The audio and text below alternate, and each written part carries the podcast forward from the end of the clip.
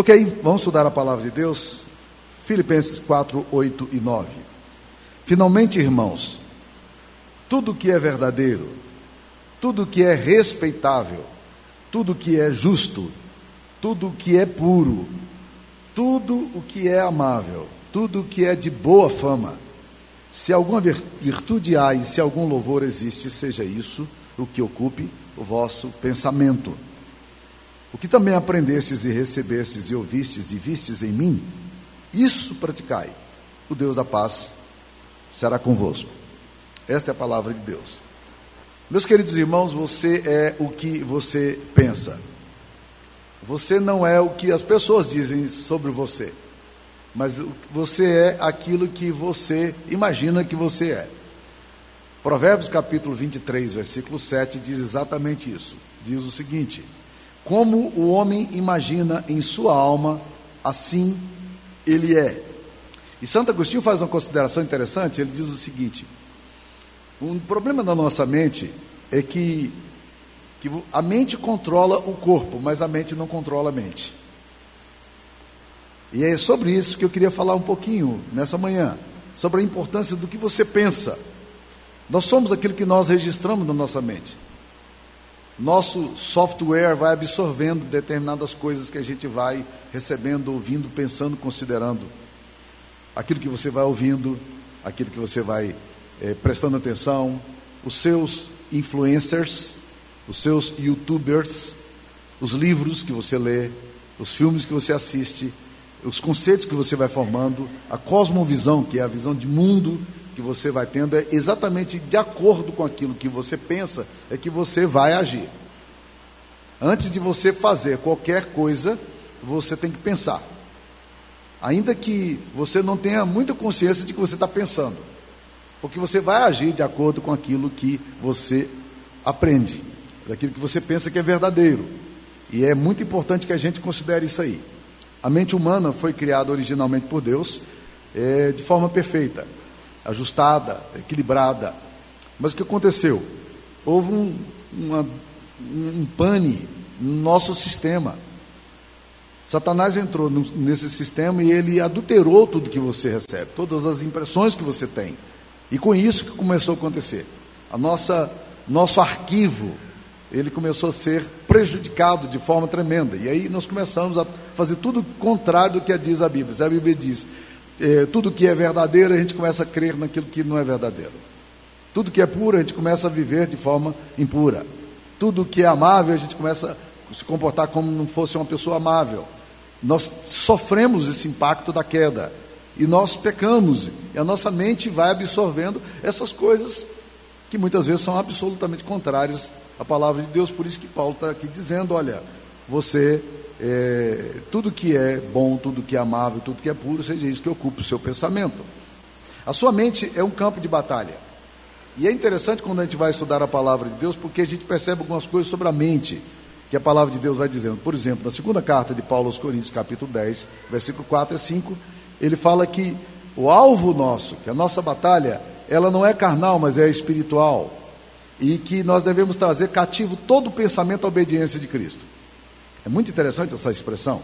Trazer cativo todo pensamento à obediência de Cristo. A minha mente tem que estar aprisionada ao que Cristo pensa. Eu sou discípulo de Cristo. E é muito importante que a gente pense isso.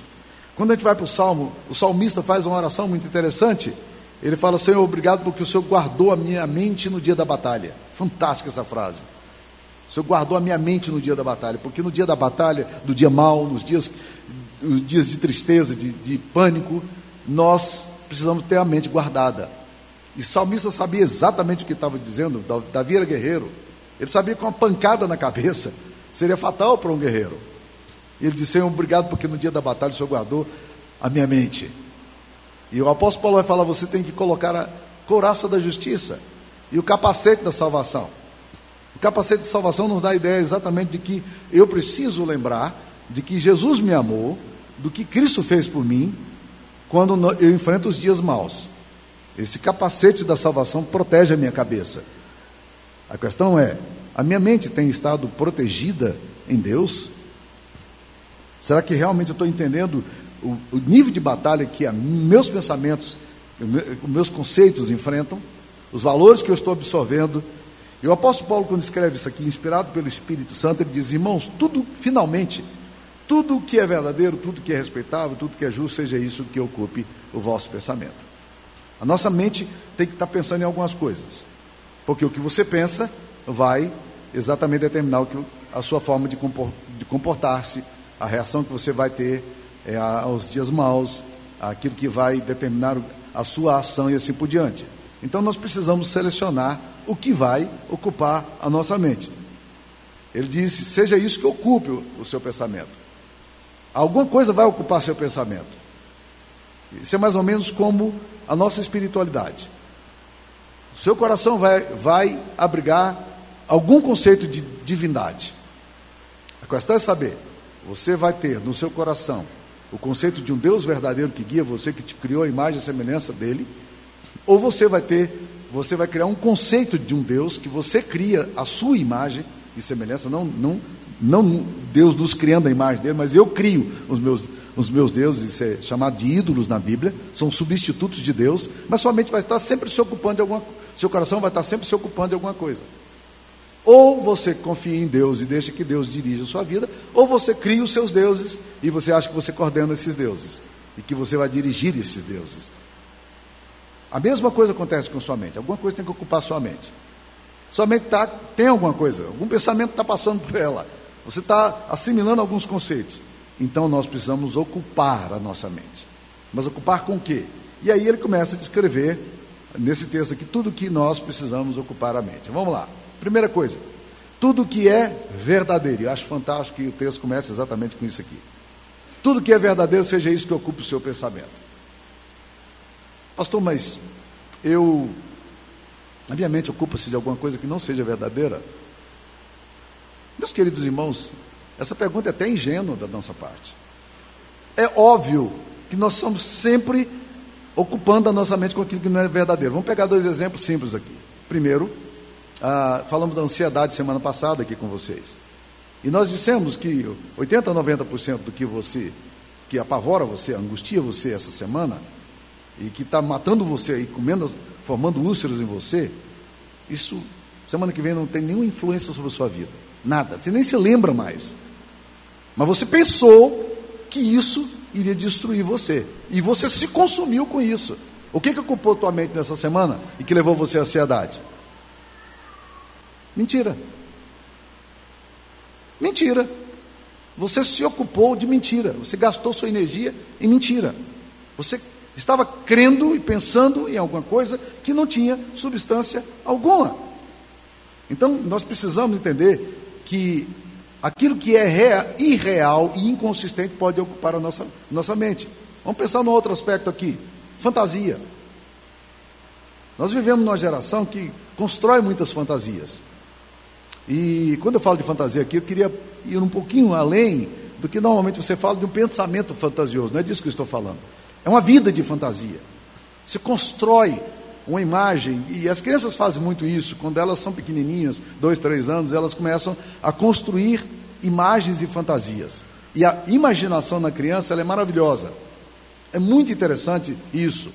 A criança pega ali um brinquedinho, de repente aquele brinquedo é um monstro, né? E aí vai matar o inimigo dele, e aí ele fantasia, ele fala, é o guerreiro valente, é o Shazam, é o cara que vai construir a coisa.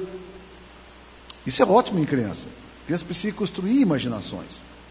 O problema é que quando nós crescemos, nós continuamos vivendo num mundo de fantasia, de um mundo paralelo que nós construímos acreditando que ele é verdadeiro e vivendo nele, porque nós nos tornamos o roteirista dele, nós nos tornamos o ator principal, nós nos tornamos o, o, o script é nosso, nós do, dominamos a coisa, mas é uma vida paralela e depois você não consegue mais voltar para a vida real, porque você não aguenta a vida real, a vida real é bruta demais.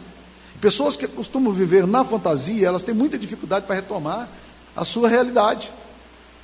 E às vezes a pessoa está num ambiente onde a fantasia está sendo dominando o coração dela, e você acha que ela está presente, mas ela não está presente, ela está num outro mundo paralelo, construindo uma ideia de alguma coisa que não é verdadeira, e tem muita dificuldade de voltar.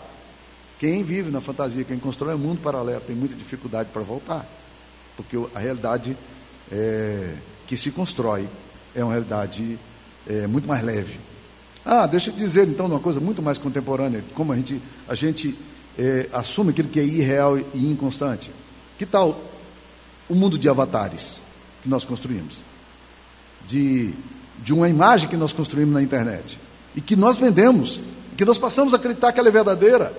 É muito interessante como as pessoas hoje estão sofrendo porque elas vão para a internet e elas se comparam com pessoas que estão só colocando imagens lindas. Eu não sei se todas as pessoas que colocam imagens lindas e perfeitas e maquiadas, elas de fato acreditam ou não, talvez sim, talvez não.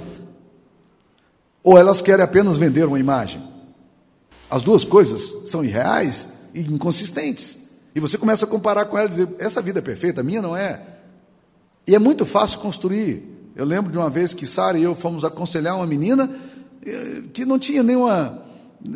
Não era aquele tipo de menina popular e tal, e ela tinha dificuldade para se encaixar em qualquer sistema de escola, de igreja, ela vivia sempre periférica a tudo, né?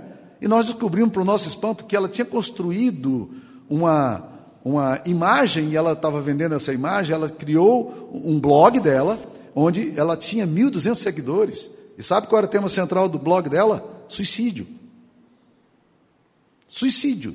E as pessoas, e ela era genial no blog dela. Que mundo é esse que nós estamos construindo? A Bíblia está falando, tudo o que é verdadeiro, seja isso que ocupe o vosso pensamento. Bem, mas, ok, deixando aquilo que é irreal e inconsistente, vamos aí para um outro, para outro aspecto, que é aquilo que é falso e mentiroso. Também pode estar ocupando a nossa mente. Deixa eu te dizer aqui uma coisa interessante e talvez choque alguns de vocês. Nós precisamos entender que toda verdade é verdade de Deus. O diabo é o pai da mentira. E ele faz isso desde o início. Jesus disse, deixou bem claro isso aí. Mas deixa eu colocar uma coisa importante para vocês. Toda verdade é verdade de Deus. Os Guinness disse isso, um discípulo de Franz Schaeffer. Toda verdade é verdade de Deus. A verdade de Deus, quando é proferida, quando é verdade, sendo proferida na boca de um ateu, ela é verdadeira. Pode ser um cara, mas se é verdade, é verdade. E uma mentira, quando é proferida na boca de um pregador, ela continua sendo mentira, mesmo sendo proferida na boca de um pregador. A verdade é o que é, não é aquilo que você diz que ela é. A verdade é o que é. E, e o Deus das Escrituras Sagradas é o Deus da verdade. Então nós precisamos ocupar a nossa mente com aquilo que é verdadeiro. Eu estava aconselhando um rapazinho da, que tinha se afastado da igreja alguns anos, lá na igreja da Gávea, no Rio de Janeiro. E esse rapazinho hoje é um cineasta no Rio de Janeiro. E ele um dia, eu tentando aconselhá-lo, e ele tinha se afastado de Jesus, da igreja, e eu então ali procurando eh, trazê-lo a um bom senso, e ele, num determinado momento, ele se vendo apertado com as minhas, meus approaches, ele virou para mim e falou assim: Pastor, eu daria tudo para que nessas bobagens que o senhor crê. Eu olhei bem nos olhos dele e disse: Querido, você sabe de uma coisa? Eu não gastaria uma vírgula da minha vida, um minuto do meu tempo, para proferir alguma coisa que, que, que não é verdadeira. Eu não me daria, não gastaria minha energia nisso, tá? Se eu estou dizendo é porque realmente eu creio que isso é verdadeiro. Então preste atenção, meus queridos irmãos. Tudo o que é verdadeiro culpe a nossa mente. O que está culpando você, a sua mente? Por exemplo, Deixa eu falar de mentiras que o diabo coloca sobre sua autoimagem. Né? Você olha no espelho. Ah, mentiras sobre o seu sucesso. E você crê nisso. Né? Ou fracasso. É, mentiras sobre autoestima, valor próprio. E nós ficamos presos nisso. E se Satanás consegue dominar sua mente nessas coisas de mentira, ele vai arrebentar você. Porque a tua mente é o campo de batalha dele. Então, quando ele incrusta, ele impõe, ele imputa em você uma mentira e coloca isso na sua mente de uma forma muito clara, e você passa a crer nisso, isso passa a dominar seu coração, e você passa a viver nisso, porque o homem é aquilo que ele imagina que ele é. Então, tudo que é verdadeiro ocupa o seu pensamento. Mas o texto não fala só de verdade, mas o texto continua dizendo: tudo que é respeitável. Existem coisas que não são respeitáveis comentários, atitudes, né? Ironias. É interessante que nós construímos uma cultura né? É, brasileira é, de gente que não é respeitável. Quais são os, no, os heróis dos nossos filhos e adolescentes hoje? Qual é a mulher mais vista do Spotify no mundo inteiro hoje? É uma brasileira. Mas se você vir o vídeo de algum, algum vídeo dela, você vai dizer: como assim? Será que essa mulher representa a gente mesmo? É a mais vista no mundo e não é respeitável. O que ela ensina não é respeitável. O que ela mostra não é respeitável. É interessante que, que quando a gente pega esse texto aqui, tudo que é respeitável, Barclay afirma que esse termo era um termo que os gregos usavam para se referir aos deuses. Olha que, que ideia interessante. E, quando usado em relação ao homem, diz o comentarista Barclay, é, descreve alguém que move-se dentro do mundo como se fosse o templo de Deus. Como se fosse o templo de Deus. Então, tudo que é respeitável tem que ocupar o seu coração. O que não é respeitável, meu querido irmão, o que é vulgar, o que é desrespeitoso, o que é avilto moral, é, o que não tem decoro, isso não esteja envolvido. E isso é muito importante para nós hoje. Nós precisamos tomar muito cuidado com aquilo que não é decoroso e que nós, muitas vezes, colocamos nos nossos sites, colocamos na nossa atitude, na nossa vida. Tudo que não é decoroso não ocupe o seu pensamento. Terceira coisa que ele fala, tudo que é justo. O outro comentarista, Hendrickson, fala sobre isso aí. Ele diz que nós recebemos uma justiça imputada por Deus. O sangue de Cristo imputou a justiça. Deus pegou a justiça que era de Cristo e colocou em nós. Nós já estudamos isso alguns dias atrás. Deus colocou uma justiça que você não tem por meio de Cristo. A sua justiça é a justiça de Cristo, não é a sua justiça, porque se for a sua justiça, ela é insuficiente. Mas essa justiça não vem de você. É uma justiça estranha, porque ela não está dentro de você. É uma justiça que vem de fora para você. Mas aqui agora, o texto está falando de uma outra justiça, é uma justiça comunicada tudo que é justo, tudo aquilo que dos atributos morais de Deus, Deus coloca em você. Esse é um atributo comunicável, a justiça. Deus dá ao povo dele uma vivência de justiça. Porque esse atributo é o atributo do Espírito Santo, é o atributo da Trindade colocado em você. Tudo que é justo, ocupe o seu pensamento. Terceira coisa, tudo que é puro. Aparece aqui, né? O termo que ele usa aqui é o agnus, é o termo de santidade, é aquele que é moralmente puro e livre de manchas. Então, tudo que é moralmente justo, que não tem impureza, que não é vil, que não é obsceno, né? É isso aqui que tem que ocupar o nosso pensamento. E isso é sério, porque nós o tempo todo estamos vendo imagens de coisas que são vis, que não são puras. A gente está lendo coisas que não são puras, a gente ouve coisas que não são puras. A imundícia, a, a sujeira estão ocupando nosso pensamento. Nós estamos entulhando a nossa alma dessas coisas. Tudo que é puro Ocupe o seu pensamento. Olha outra coisa agora. Tudo que é amável. A raiz dessa palavra aqui é filéu, é de, de, amizade, de coisa boa, de, de, de coisa é, doce. Né? É, existem pessoas que, na sua atitude, elas são amáveis. Existem pessoas que são do tipo Eduardo Mão de Tesoura. Lembra daquele filme Eduardo Monte Tesouro, que o Eduardo Monte Tesouro tem uma mão cheia de tesouro assim, e ele vai, e aí chega um determinado momento, cara, em que ele começa a ser, uma pessoa começa, apesar de quem ele é, aquele bichão estranho, as pessoas se aproximam e percebem que ele é doce, mas quando ele vai abraçar as pessoas, a mão dele é de quê? De tesouras, cheia de ponta, né, fura, machuca. Existem pessoas que são mais ou menos Eduardo Monte Tesoura. Amabilidade zero. Há uma, um termo que a gente usa lá em casa, que nós ouvimos há muito tempo atrás. Existem pessoas que são palatáveis. Hum, gostoso, gente querida, bom estar perto. Existem pessoas que você fica junto e diz, cara, onde é que vai desembocar esse negócio aqui? São tóxicas demais, neuróticas demais. Agem assim. Então a Bíblia fala tudo que é amável, seja isso que ocupe o seu pensamento. Trate as pessoas com amabilidade, trate as pessoas com carinho, trate as pessoas com amor. Isso tem que ocupar o nosso, nosso pensamento. Nós temos que ser uma comunidade assim, né? Um, um, tudo que é amável. O outro texto que ele vai falar é tudo que é de boa fama. Existem coisas que difamam, né? E que são má fama, e existem coisas que são de boa fama. Então nós precisamos exatamente equilibrar isso aqui, tentar colocar exatamente aquilo que é de boa fama, aquilo que as pessoas falam bem. Nós sabemos que a nossa reputação está em Deus, não nos homens. E isso é muito importante para nós. Muitas vezes nós achamos que a nossa reputação ela está nos homens. E nós nos contentamos com a reputação que nós construímos em torno dos homens. Mas a nossa reputação tem que estar em Cristo, em Deus. Isso que importa. Não é o, que os homens dizem de você, mas o que Deus pensa sobre você. E por isso que arrependimento e confissão são fundamentais na nossa caminhada de espiritualidade, porque nós temos sempre que estar nos aproximando diante de um Deus que sabe exatamente quem somos. Mas o texto aqui está falando da atitude que nós temos socialmente falando, comunitariamente falando. A reputação mais importante é a que nós construímos em Deus. Mas isso não significa que nós não precisamos construir uma reputação diante dos homens também. A boa fama é importante para nós. O bom nome vale mais do que muitas riquezas. E é isso que a Bíblia está falando aqui. E ele termina dizendo: se alguma virtude há e se algum louvor existe, seja isso que ocupe o vosso pensamento. E no versículo 9, Paulo vai dizer: o que também aprendestes, recebestes, ouvistes e vistes. Veja os verbos que vai colocando: receber, é, aprender, ouvir, olhar, tudo isso nós precisamos praticar.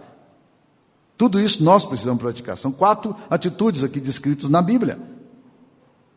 Quatro verbos: aprender, receber, ouvir e ver. Isso não tem que praticar. Uma coisa é a gente receber, uma outra coisa é a gente colocar em prática. Não basta ter informações na cabeça. Essas informações têm que descer para a nossa prática. Como diz um poeta brasileiro, um músico, ele diz: a lição sabemos de cor, só nos resta aprender. Só nos resta aprender. Há uma grande compreensão entre você estar aqui de cor na cabeça e outra coisa você trazer isso para o seu coração. Deixa eu dar algumas sugestões simples aqui para vocês, biblicamente, para a gente poder tentar trazer isso para a sua prática, para o seu coração. Primeira coisa, enche o seu coração com aquilo que é bom. Boas literaturas, bons filmes, boas músicas. Qual tem sido o conteúdo que você tem consumido? Antigamente a gente falava assim: você quer conhecer uma pessoa? Olha a biblioteca dela. Pela biblioteca a gente sabia como é que era a pessoa. Hoje talvez a gente tenha que dizer: olha, se você quer saber é, como a pessoa é, é, olhe o histórico é, do Instagram dela, olhe o histórico que, que ela tem aí é, nos YouTubers. Aí você, o histórico, pelo histórico, você sabe quem é a pessoa é, porque você sabe o que está consumindo e enchendo a cabeça dela. Tome cuidado com o que você anda ouvindo. Segunda coisa, se acerque de pessoas que encorajem a sua fé e te ajudam no processo de restauração. Porque muitas vezes, meus queridos irmãos, nós, é, nós precisamos de gente para nos ajudar, a, até mesmo equilibrar nossas emoções nossa mente. Toninho Rodovalho uma vez me falou uma frase, e eu nunca me esqueci. Ele diz: gambá atrai gambá. Já viu como a gambá fêmea fica toda animada quando vê um gambazinho macho? É assim, né? ou o contrário também. Parece que a gente é atraído por algumas coisas que cheiram mal. Por que, que a gente está atraído? É, é, bom consultar o nosso coração e dizer por que, que eu tenho atração por essas coisas. A Bíblia diz: não vos enganeis, as más conversações corrompem os bons costumes. Se acerca de pessoas que vão ajudar você a crescer espiritualmente, emocionalmente, assim por diante. Terceira coisa, ocupe sua mente com a palavra de Deus. O apóstolo Paulo fala a Timóteo o seguinte: medita essas coisas, ocupa-te nelas, para que o teu aproveitamento seja manifesto a todos. Tem cuidado de ti mesmo e da doutrina, persevera nessas coisas. A palavra de Deus, ela, ela é luz, ela orienta, ela corrige, ela nos educa na justiça, ela nos faz voltar para o ponto. E quarta coisa que eu diria, ocupe somente com oração. Por quê? No texto anterior nós lemos um texto curioso que diz o seguinte, né? Não andeis ansiosos de coisas alguma. Antes, lembra que nós trabalhamos isso aqui semana passada? Não andeis ansiosos. Antes, ou seja, mude esse discurso da ansiedade para um discurso que ele fala aqui. Ore, transforme a sua ansiedade em oração. É uma mudança de paradigma, mudança de mente. É uma, ou seja, ao invés de eu me ocupar com a minha ansiedade, eu vou pegar essa ansiedade e vou levar a Deus. Isso é revolucionário. Isso é transformador para a nossa alma. Coloque isso aí. Nós precisamos ocupar a nossa mente dessa forma, né? Então, selecionando assim aquilo que eu desejo que esteja na minha mente. O Salmo, o Salmo 119, versículo 10 diz algo muito interessante. Fala assim: de todo o coração te busquei, não me deixes fugir os teus mandamentos. Sara estava comentando comigo essa semana sobre esse versículo. Olha que coisa interessante. De todo o meu coração eu te busquei. Dez, não? Legal. Mas olha o que ele ora a Deus: Não me deixes fugir aos teus mandamentos. Ele entende que do coração dele ele quer ir na direção a Deus, mas ao mesmo tempo ele percebe o risco que ele tem de fugir dos mandamentos de Deus. Percebe o conflito que tem dentro da nossa alma? De todo o coração te busquei, não me deixe fugir. Por quê? Porque, mesmo estando buscando o Senhor, o meu coração pode fugir dos teus mandamentos. Eu posso dar uma escapada aqui e esse negócio não vai ser bom para mim. Então, não me deixe fugir do teu mandamento. Essa construção aqui bíblica é muito interessante para nós.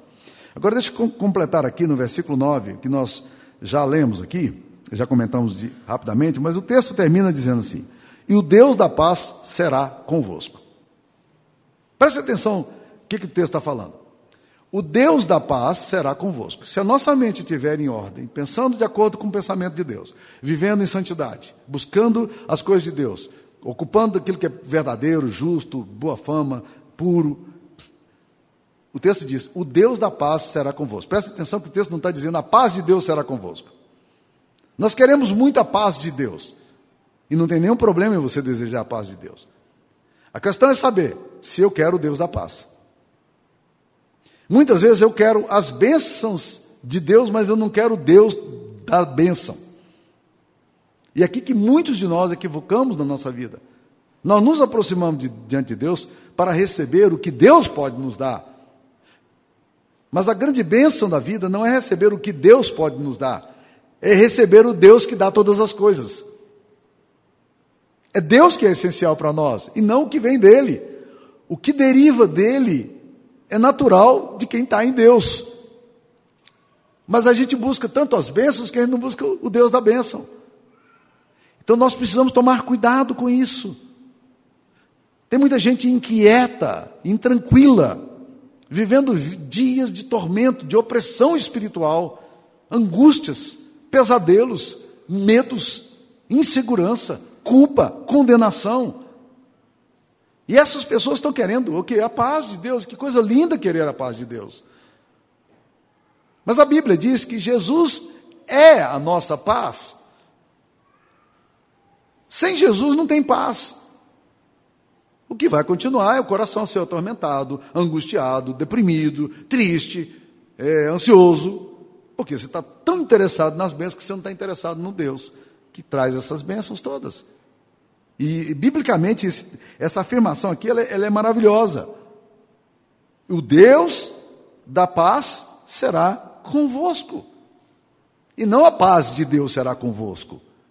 Embora o texto anterior fale exatamente disso, né? Que a paz de Deus, que excede todo entendimento, guardará nossa mente e nosso, e nosso coração. Nós estudamos isso na semana passada.